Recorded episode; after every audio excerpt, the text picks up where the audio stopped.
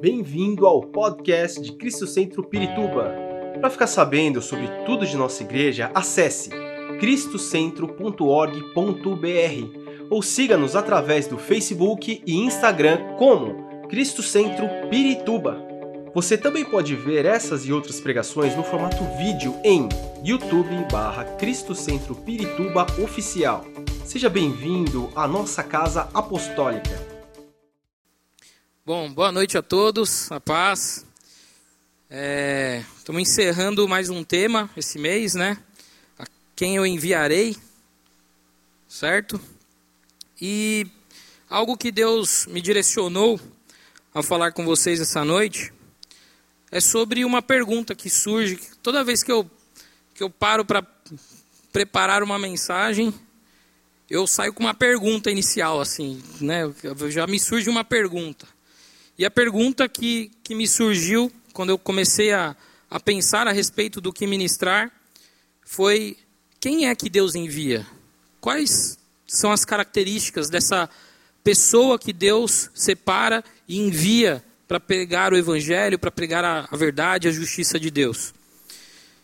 É, antes de iniciarmos, eu queria que vocês abrissem comigo no Salmo 51, do versículo 10 ao versículo 13, nós vamos ler Salmos 51, 10 a 13. Salmos 51, 10 a 13 diz assim: Cria em mim um coração puro, ó Deus, e renova dentro de mim um espírito estável. Não me expulses da tua presença, nem tires de mim o teu Santo Espírito. Devolve-me a alegria da tua salvação e sustenta-me com um espírito pronto a obedecer. Então Ensinarei os teus caminhos aos transgressores, para que os pecadores voltem para ti. É, estudando, Deus me levou a esse, esse salmo. E o, o, o, versículo 13, né, ele fala a respeito disso, né, do nosso chamado, de sermos enviados. É isso que Deus nos chamou para fazer, né, de ensinarmos os, o caminho de Deus aos transgressores, para que os pecadores se voltem para Ele. E hoje eu queria falar para vocês sobre quem são esses homens e mulheres que Deus envia, quais são as características dele, aonde eles vivem, o que eles comem, né? e fazendo um paralelo com o mercado de trabalho, é, uma das estratégias que Deus dá, nos dá, né, para das estratégias que Deus nos dá, não, né? Uma das estratégias usadas no mercado de trabalho para procurar uma vaga de emprego que eu estou interessado, enfim, é eu procurar saber quem trabalha nessa área, o que, que ele, quais são as características dele, quais são as habilidades dele, que cursos essa pessoa fez, quais processos ela passou, e entender, entendendo isso, né, quais são as qualificações, quais são as habilidades e características das pessoas que ocupam a vaga de emprego que eu estou pretendendo ocupar, o que, que eles fazem. E trazendo isso para o nosso contexto, é, se ao longo da minha jornada com Deus, é, eu vou responder essa pergunta: quem Deus envia, a quem eu enviarei?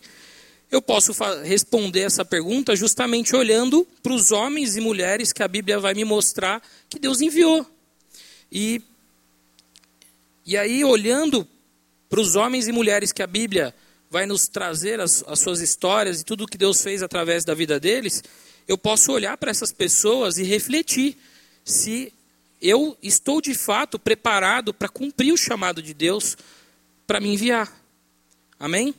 Então, quando eu olho para essas pessoas, que a Bíblia vai me contar a história delas, eu posso olhar e comparar isso com a minha vida e entender se eu realmente estou, de fato, tendo as mesmas características, as mesmas habilidades e buscar fazer isso, assim como eu faria no, no trabalho. No trabalho eu vou lá, vejo uma pessoa que, que eu quero uma vaga de, de, de, de alguma área específica, eu talvez eu precise fazer algum curso, precise fazer procurar uma habilidade, precise desenvolver em mim alguma característica para isso. E a mesma coisa nós precisamos fazer olhando para os homens e mulheres de Deus que Deus foi usando ao longo da história.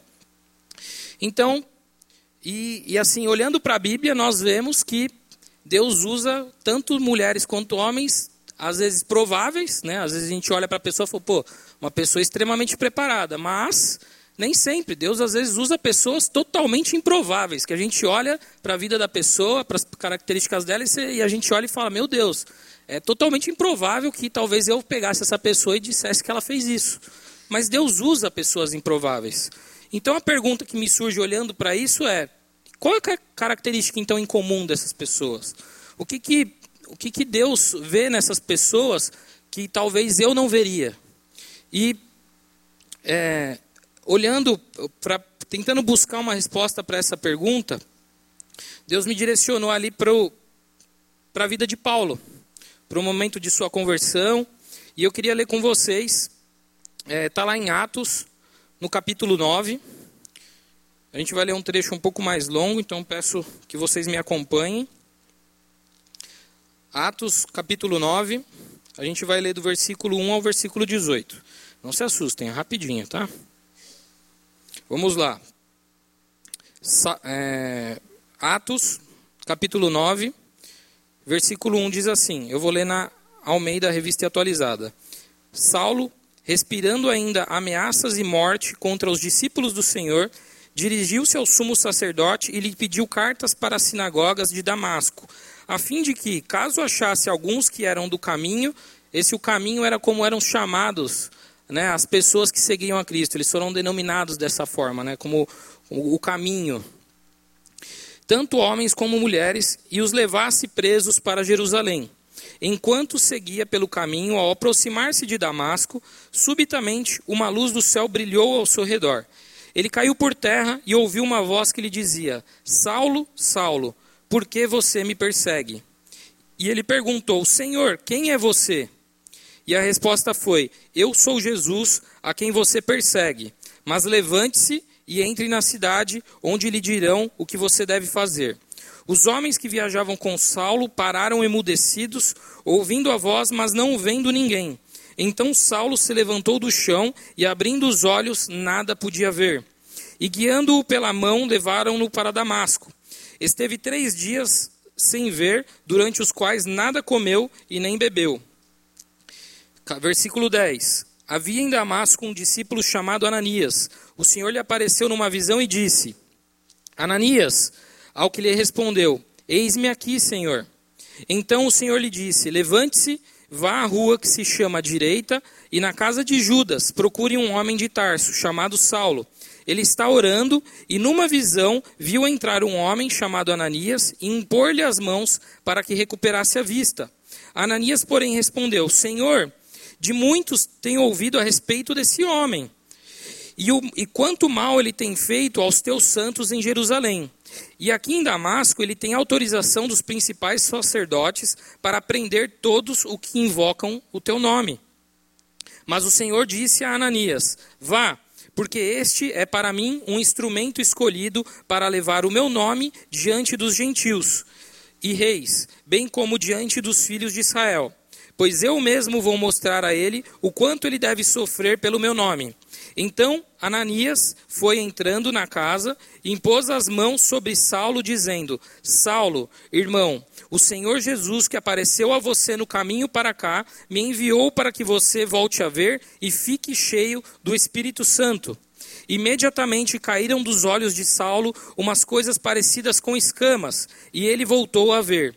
A seguir, levantou-se e foi batizado, e depois de comer, sentiu-se fortalecido. Amém?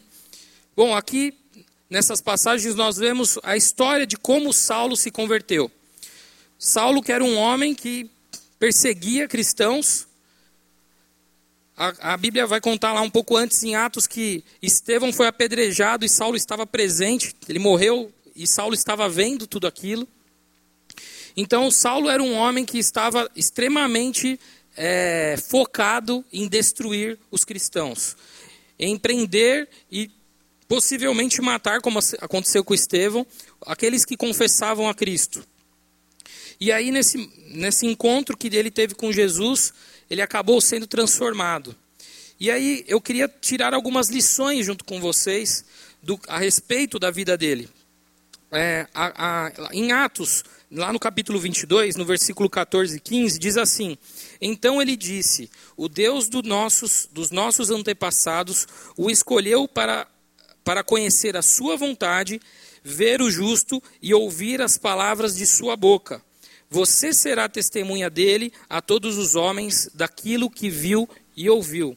Esse daqui é uma é passagem de paralela de em Atos, onde Saulo, o próprio Saulo, está contando o, o que é, Ananias disse para ele no momento em que ele foi lá e curou ele da cegueira. Então ele disse para ele: ó, Você será testemunha dele a todos os homens daquilo que viu e ouviu. E isso é o chamado que Deus tem para nós, de nós contarmos a todos aquilo que Deus fez, aquilo que nós vimos e ouvimos acerca de Deus. Esse é, também é o chamado para as nossas vidas. Amém?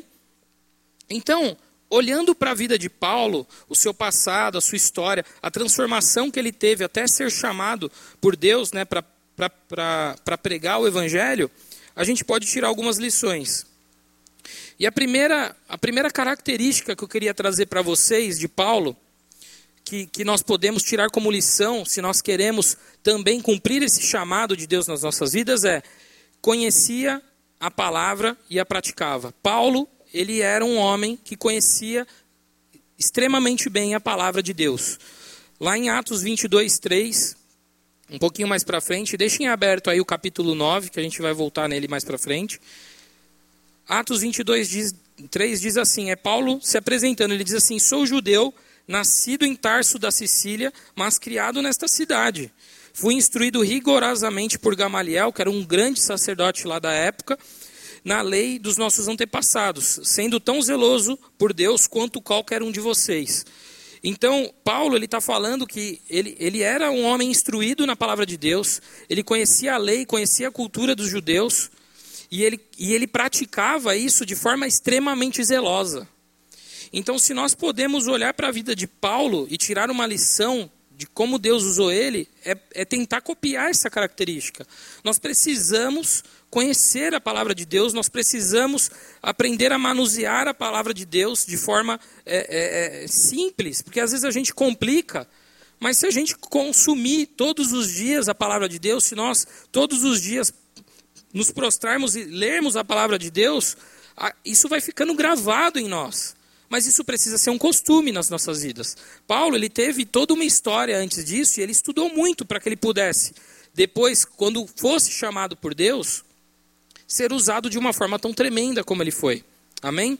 Então, a primeira característica que nós precisamos tentar copiar de Paulo, e eu creio que nós podemos conseguir isso, é conhecer a palavra de forma poderosa, conhecer a, forma, a palavra de, de, de, do começo ao fim e praticá-la. Ser zeloso para com a palavra. Às vezes a gente vê uma palavra, a gente lê algo que, que, que Deus tem para nós e a gente não pratica aquilo. Mas a gente precisa buscar ter esse zelo no nosso coração de, além de ler a palavra, nós praticarmos ela no nosso dia a dia. Amém? Então, essa é a primeira característica que eu, nós podemos tirar de lição da vida de Paulo. A segunda característica que eu queria trazer para vocês é a visão e o entendimento de Paulo, ele foi restaurado por Deus. Se nós queremos ser transformados, se nós queremos cumprir o chamado de Deus de pregar o evangelho e levar transformação para a vida das pessoas, nós precisamos primeiro ter o nosso entendimento, a nossa visão e o nosso coração transformado por Deus. Ah, lá no versículo no versículo 17 e 18, no capítulo 9, como eu falei para vocês, vão de, deixa o capítulo 9 aberto aí. Diz assim: Então Ananias foi, entrou na casa impôs as mãos sobre Saulo e disse: Irmão Saulo, o Senhor Jesus, que lhe pareceu no caminho por onde você vinha, enviou-me para que você volte a ver e seja cheio do Espírito Santo. Imediatamente algo como escamas caiu dos, dos olhos de Saulo e ele passou a ver novamente, levantando-se, foi batizado. Se Paulo ele foi transformado quando ele foi cheio do Espírito Santo. Se nós queremos cumprir esse chamado, nós precisamos ser cheios do Espírito Santo. Esta é a única forma que nós podemos ter os nossos olhos abertos. Todos nós, todos nós, até encontrarmos com Cristo, até sermos transformados e recebemos essa obra do Espírito Santo nas nossas vidas, todos nós estávamos cegos. Palavra de Deus, o, o próprio profeta Isaías vai falar que Deus cegou os olhos, o entendimento do, do povo, endureceu o coração deles. Então, nós precisamos buscar em Deus essa transformação da nossa mente, essa transformação do nosso entendimento, para que nós possamos caminhar de forma integral na presença de Deus e cumprindo o chamado de Deus para as nossas vidas. Então, se, se você quer cumprir o chamado de Deus na sua vida, você precisa pedir para que o Senhor tire as escamas que estão cobrindo talvez o seu entendimento, para que o Senhor tire aquilo que talvez o mundo colocou no seu, no seu, na sua mente, no, no seu entendimento, que talvez tenha conflit, esteja conflitando com a palavra de Deus e com aquilo que Deus tem direcionado você a fazer na sua vida. Nós precisamos buscar essa renovação da mente em Deus. Lá em Romanos 12, 2 vai falar também sobre isso. Então nós precisamos o tempo todo buscar em Deus uma clareza para que nós possamos cumprir o nosso chamado em Deus. Porque se nós estamos com os nossos olhos cegos, se nós estamos com os nossos ouvidos tampados, como a palavra também vai descrever, como que nós vamos ouvir o chamado de Deus? Como que nós vamos ouvir a direção de Deus e saber para onde nós temos que caminhar se nós estamos cegos? Então nós precisamos buscar em Deus essa cura dessa cegueira espiritual. Amém? Então esse é o segundo ponto, que é ter o nossa, a nossa visão e o nosso entendimento restaurado por Deus. Amém? O terceiro ponto que eu queria trazer para vocês é: Paulo, ele passou de um perseguidor de Cristo a um, a um seguidor de Cristo. Paulo ele, era um homem que, como o próprio Jesus vai falar para ele quando chamou ele, que ele era um homem que estava perseguindo ele. Só que como perseguidor de Cristo, Paulo, está lá no, no, nos versículos 4 é, e 5, quando ele cai por terra e ouve uma voz dizendo: Saulo, Saulo, por que me persegues? E Saulo responde: Quem és tu, Senhor? Ele respondeu: Eu sou Jesus a quem você está perseguindo. Paulo, ele era um homem extremamente zeloso, ele era um, um homem que buscava cumprir as coisas de Deus fielmente. Quando eu olho para Paulo vendo esse tipo de coisa, quando, quando eu, eu, eu leio a, a, história de, de. Surgiu o nome, que foi Estevão. Quando eu vejo a, a, ele contando a história e como Saulo presenciou tudo aquilo, eu fico imaginando, talvez, o conflito na mente de Saulo. Talvez Saulo, por conhecer muito a, a palavra de Deus, talvez ele, ele achasse que realmente aquilo que ele estava fazendo, talvez vendo a morte de um homem, ele estava cumprindo a vontade de Deus. Mas talvez ele estava passando também por muitos conflitos na sua mente. Então, Paulo, por ser extremamente zeloso, e, e eu creio que todos aqui, quando têm zelo por algo, é, o tempo todo é confrontado. Pra, o tempo todo, quem é muito é, perfeccionista, o tempo todo né, fica se conflitando, né? Putz, será que eu estou fazendo da melhor forma? Será que eu estou fazendo errado? Será que eu podia fazer melhor? Se cobra muito. E talvez Paulo ele era esse homem. E o ponto de virada ali na vida de Paulo foi justamente quando ele passa de ser um cara que perseguia Jesus para ser um cara que seguia a Jesus. E talvez nós, na nossa, na nossa vida, quando eu fiquei pensando nisso, eu falei, nossa, às vezes a gente ao invés de estar tá seguindo Jesus, a gente está perseguindo ele. Talvez não da mesma forma que Paulo, mas a gente está perseguindo ele buscando coisas em, em Deus, buscando aquilo que Jesus pode proporcionar na nossa vida, ao invés de buscar Jesus de fato. Às vezes a gente está mais preocupado com aquilo que Jesus pode nos dar do que conhecê-lo de verdade. Então, a gente, se, se nós, se nós é, para nós cumprirmos esse chamado de Deus, olhando para a vida de Paulo, eu entendo que nós precisamos também passarmos de perseguidores de Jesus para sermos um seguidor de fato de Jesus. Para ser, para sermos pessoas que buscam de fato Jesus por quem Ele é e não por aquilo que Ele pode nos oferecer. Quando nós olhamos a palavra de Deus e vemos quem Jesus é, se isso não brilha aos nossos olhos, talvez o nosso coração está no lugar errado. Então nós precisamos, talvez, dar um passo atrás na nossa adoração a Deus, dar um passo atrás e passar e parar para refletir se a gente não está com o nosso coração naquilo que Deus pode oferecer e não na, em Deus de fato. Amém? Porque isso, quando nós buscamos de fato um relacionamento com Cristo, o restante vem por consequência. Mas quando a gente olha para a vida de Paulo, quando, quando, quando Deus vai falar para Ananias, o que ele vai, quando ele vai chamar Paulo, a palavra que ele, o que ele diz para Ananias é fala, eu vou, eu vou falar para ele tudo o que ele tem de sofrer para poder pregar o evangelho por mim. Então, Paulo, ele sabia tudo o que ele ia sofrer. E Paulo, ele diz que ele passa a considerar todas as coisas como esterco perante a Cristo. Tudo que Paulo tinha como valoroso antes de conhecer a Cristo, ele passa a considerar como esterco. Por quê? Porque ele queria somente a Jesus. Ele queria somente cumprir aquilo que Jesus tinha chamado ele para fazer e agradar ao Senhor dele. Essa era a única vontade dele. Não era ter uma vida boa, não era ter uma vida agradável, não era conseguir posses, conseguir riquezas, reconhecimento nem nada disso. A gente vê que na, a vida de Paulo ela deu uma guinada porque ele passa a não querer mais nada além de cumprir a vontade do Senhor. Amém?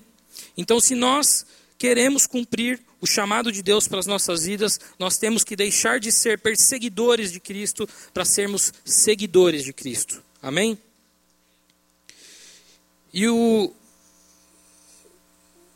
o próximo ponto que eu queria trazer para vocês é: se nós queremos cumprir este chamado de Deus, de pregar às nações, de levar a mensagem de Deus à vida das pessoas, algo que nós precisamos ter é ousadia e coragem. E eu poderia usar Paulo para trazer exemplos sobre ousadia e coragem, porque Paulo tem muitos exemplos sobre ousadia e coragem. Mas algo que a gente leu aí é Ananias. Para para pensar em Ananias. Ananias ele é citado somente nessa, nessa passagem, é, na, na, na, nesse, nesse, nesses encontros com Paulo. A, a Bíblia não vai relatar outras histórias com Ananias, mas ele foi um homem que Deus chamou para que ele pudesse pregar e curar Paulo. Que ele pudesse chegar em Paulo e levar a mensagem de que Deus queria transformá-lo. Agora pensa na ousadia e na coragem desse homem. Quando a gente lê lá Atos 22, 12, é, Paulo vai falar de Ananias e vai descrever ele como sendo um homem piedoso segundo a lei e muito respeitado pelos judeus que ali viviam. Então a gente por, por, é, são poucos relatos acerca de Ananias, mas a gente percebe por essa fala de Paulo que Ananias ele era um homem que era piedoso, que buscava cumprir a, a palavra de Deus, que buscava cumprir a vontade de, perdão, de Deus na vida dele. Então, e, e, também fala que ele era muito respeitado por todos que ele vivia. Então, Ananias também tinha um bom testemunho diante dos homens. E aí, quando Deus vai chamar Ananias, ele ainda responde para ele para Deus falando, ó Senhor, estão falando aí desse homem, estão dizendo aí que pô, ele tem prendido muitas pessoas. Todos aqueles que estão pregando, falando de, do Senhor, ele tem prendido, tem mantido em cárcere. Alguns têm morrido. Então, imagina o temor que talvez tenha surgido no coração dele, o receio de chegar e pregar a Jesus para o cara que estava perseguindo quem falava de Jesus. Ananias ele teve que ter coragem e teve que ter ousadia para ir lá e cumprir o chamado de Deus.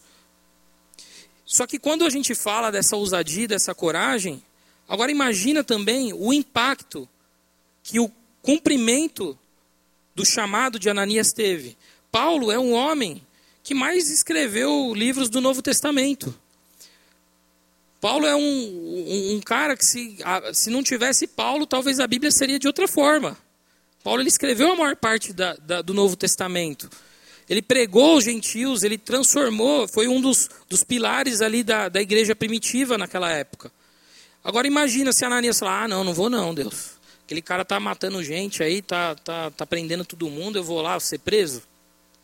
Então, se nós queremos cumprir esse chamado de Deus na nossa vida, nós precisamos ter coragem, nós precisamos ter ousadia. Eu estava conversando até com o André agora, antes do culto, Talvez nos nossos dias hoje a gente não precise, a gente ache que não precise ter a ousadia e a coragem de Ananias. Porque a gente não está sofrendo perseguição. Você pode ir em qualquer lugar aqui no Brasil e pregar o evangelho que você não está correndo o risco de ser preso, não está correndo o risco de ser morto.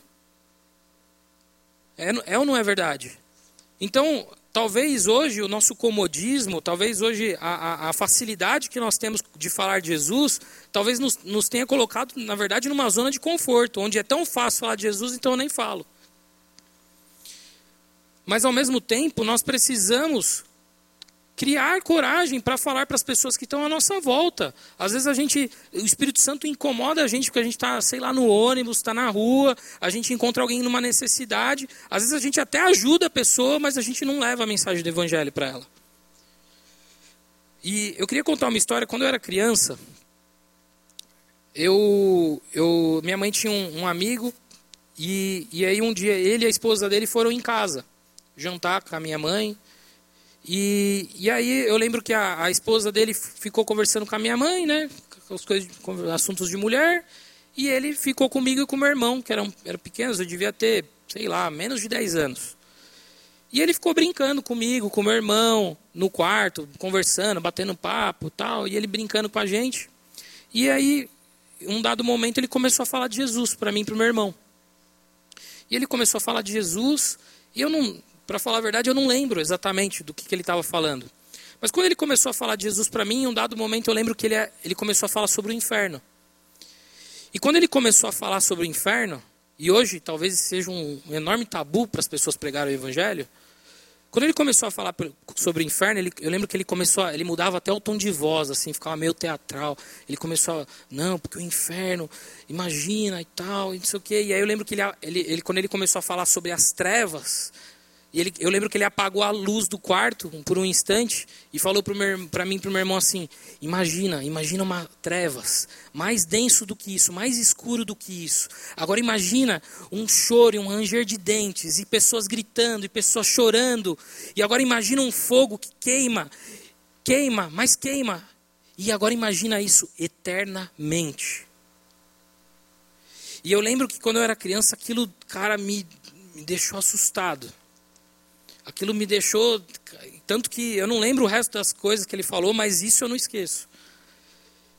E eu, e eu guardo isso até hoje para mim, porque, cara, às vezes a gente, quando fala sobre pregar o evangelho, a gente esquece uma simples coisa. Quando eu não prego o evangelho, quando eu deixo de pregar o evangelho, eu deixo de salvar uma pessoa desse inferno que ele me descreveu.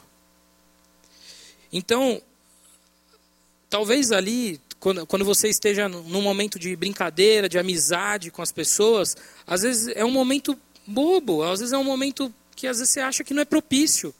Mas talvez seja o melhor momento para você falar de Jesus para alguém. Talvez seja o melhor momento para você trazer a verdade de Deus. E a verdade de Deus, ela não precisa ser amaciada, ela não precisa de, de, de, de, ser remodelada, você precisa pregar a verdade de Deus. O inferno é assustador e o inferno é assustador. Viver longe de Deus é assustador? É assustador. Então eu não preciso ficar amaciando. Às vezes a gente acha que a, a, as velhas coisas, a velha forma de pregar o evangelho, a, as coisas simples, elas já não servem mais para os dias de hoje. Mas na verdade elas servem. Eu lembro que a primeira vez na minha vida que eu, quando criança, antes até mesmo de começar a frequentar uma igreja, que eu, eu lembro de ter, ter tido um momento de oração e pedido para que Jesus entrasse no meu coração, foi quando eu recebi de alguém na rua um panfletinho que falava sobre Jesus, sobre o inferno, e no verso fazia uma oração aceitando Jesus. E eu lembro que eu fui com uma canetinha lá, tinha o, o sim e o não, marquei, eu era criança. Então, assim, ali não foi meu ponto de conversão especificamente. Eu fui me converter muito mais tarde. Fui me converter com uns 15, 16 anos. Isso deve ter acontecido, sei lá, com uns 12, 13 anos. Mas foi um momento que eu não esqueço. E às vezes a gente acha que talvez panfletar na rua é arcaico. A gente acha que chegar para uma criança no momento de brincadeira e tentar falar de Jesus para ela já não serve mais para os dias de hoje. Talvez isso esteja escondendo que esteja faltando de nós ousadia e coragem para pregar o Evangelho. E é isso que nós precisamos ter. Amém? É, esses dias eu eu eu estava com, com a minha filha a Manu, estava na recepção esses dias aí com ela no domingo passado e, e eu estava era a noite de eu ficar com ela. E aí eu passando a noite com ela, e aí eu, mais ou menos às 22 horas da noite, eu fui anotando os horários. Eu e minha esposa, a gente tem mania de anotar os horários que ela mama, tudo pra gente saber e não, não esquecer. E aí a gente deu 10 horas da noite o mamar dela. Aí umas 11 horas eu fui dormir. Quando deu uma hora da manhã, ela começou a chorar. Aí levantei, fiz a mamadeira para ela, dei a mamadeira.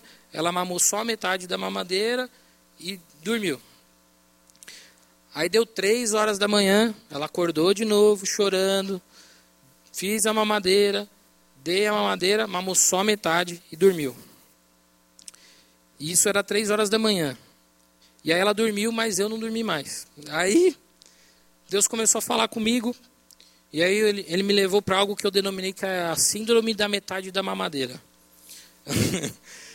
que muitas vezes na nossa vida a gente quando eu, quando eu olhei para ela e vi que ela mamava só metade, dormia mais um pouquinho, mas acordava com fome rapidamente, mamava só metade, acordava rapidinho com fome de novo, Deus começou a falar comigo o seguinte: às vezes, na nossa caminhada com Deus, a gente a gente se alegra com um pouquinho de Deus. Às vezes a gente lê um pouquinho a palavra, faz um discipulado ali, um nível, tal, e depois a gente para.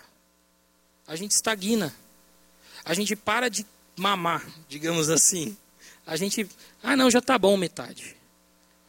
Só que nós temos em nós uma fome que é insaciável. O C.S. Lewis descreve isso como uma saudade de algo que a gente viveu, talvez no passado, que Deus colocou em nós.